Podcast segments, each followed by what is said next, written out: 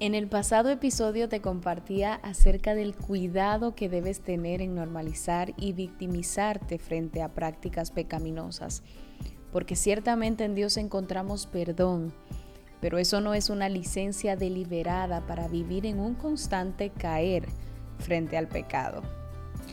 Hello, yo soy Ana Morillo y bienvenidos a este espacio donde hablaremos sobre Dios, sobre ti y sobre mí. Ahora bien, en esta segunda parte quiero recordarte las herramientas que nos ha dado el Señor para utilizarlas, no conocerlas, ¿eh? utilizarlas y así poder vivir en victorias continuas frente al pecado y no en constantes derrotas como te comentaba en el episodio pasado. La realidad es que según Primera de Juan 1:8 si decimos que no tenemos pecado, nos engañamos a nosotros mismos y la verdad no está en nosotros. Pero con la ayuda de Dios y siguiendo los principios de su palabra, podemos progresivamente vencer el pecado y llegar a ser más y más como Cristo. El primer recurso que la Biblia menciona para ayudarnos a vencer el pecado es el Espíritu Santo. En Gálatas 5, 16, 25 hay un contraste muy interesante acerca de lo que produce caminar conforme al Espíritu, dejando bajo su control nuestra voluntad. Miren exactamente lo que dice. Más bien escuchen. Por eso les digo, dejen que el Espíritu Santo los guíe en la vida entonces no se dejarán llevar por los impulsos de la naturaleza pecaminosa. La naturaleza pecaminosa desea hacer el mal, que es precisamente lo contrario de lo que quiere el espíritu. Y el espíritu nos da deseos que se oponen a lo que desea la naturaleza pecaminosa. Estas dos fuerzas luchan constantemente entre sí. Creo firmemente en que, basado en este gran contraste, nosotros podemos entender que hay una lucha, pero el hecho de tú ganar esta lucha dependerá de aquello que fortalezcas más en ti. Me explico. Si constantemente te expones deliberadamente a todo lo que sabes alimenta las cosas que sabes que no le agradan al Señor, pues el fruto que darás es partiendo de ahí. Ahora bien, si usas el dominio propio que te ha dado el Señor y te dispones continuamente a velar por alimentar el espíritu, pues verás el fruto de hacer esto. Así que tienes al Espíritu Santo como ayuda, pero depende de ti aquello que mantienes más fuerte. Y mi consejo es lo que dice Primera de Tesalonicenses 5:19. No apaguen al Espíritu Santo. El segundo recurso es la Biblia.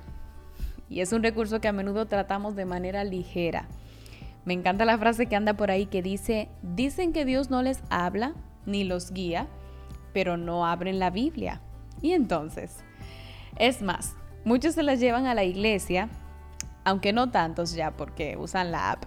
Algo que no veo mal, pero que no sustituiría ni loca mi Biblia por una aplicación. Porque no palparla o leerla sin que me molesten los ojos por el brillo de la pantalla, y sin decir las notificaciones que entran en ese momento.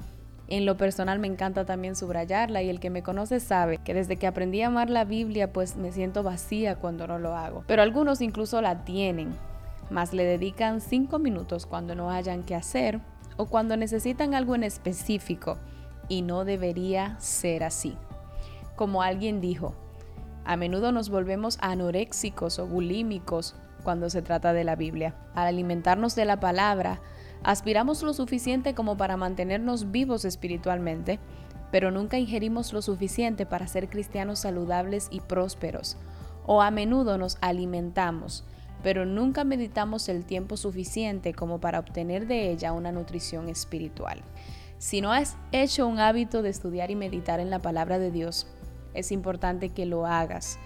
Ten como hábito no dejar la Biblia hasta que hayas escrito algo que te beneficie, que te fortalezca. Algunos incluso escriben oraciones que le hacen a Dios pidiéndole que los ayude a cambiar en las áreas en las que les ha hablado a través de la palabra que han leído. La Biblia es la herramienta que utiliza el Espíritu Santo en nuestras vidas. Efesios 6:17 dice, pónganse la salvación como casco y tomen la espada del Espíritu, la cual es la palabra de Dios. Una parte indispensable y primordial de la armadura que Dios nos da para pelear nuestras batallas espirituales.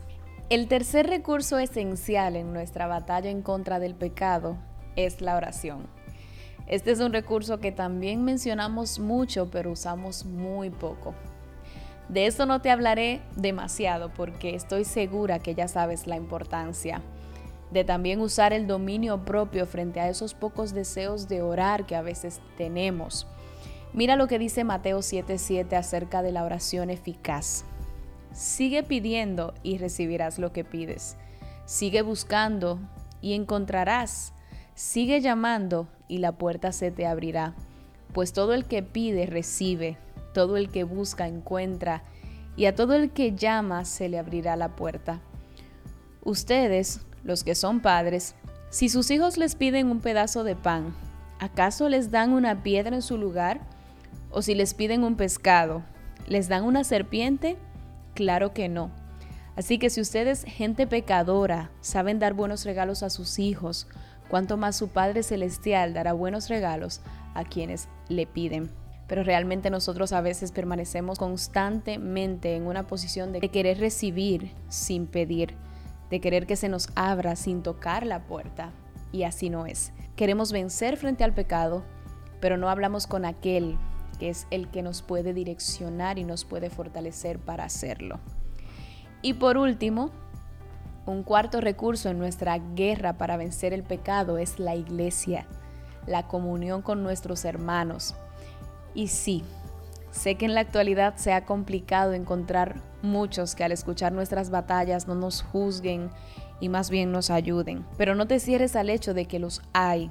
Hay gente madura que ama a Dios y es leal. Así que ora para encontrar alguno porque hay batallas en las que entras solo, pero para salir necesitas ser acompañado. Eso también lo puedes ver en la palabra de Dios, porque hasta los misioneros en el libro de Hechos no salían uno a la vez sino en grupos de dos o más. Y sin hablar de los diferentes versículos que hablan sobre la unidad e importancia de la misma con los hermanos en Cristo. Así que con esto no tienes excusa.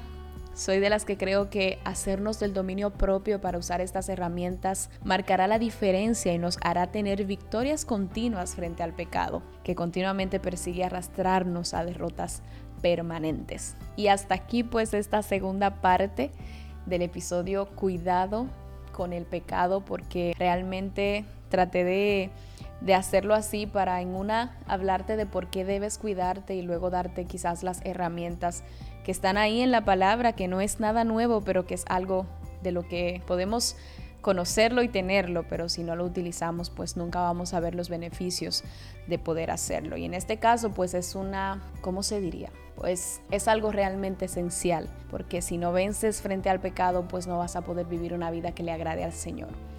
Así que nos escuchamos el próximo martes y espero que este episodio pues te ministre, te bendiga, pero sobre todo te motive hacerte de estas herramientas que nos ha dado el Señor para salir vencedores y no vencidos de aquello que nos quiere vencer continuamente. Muchísimas bendiciones para ti.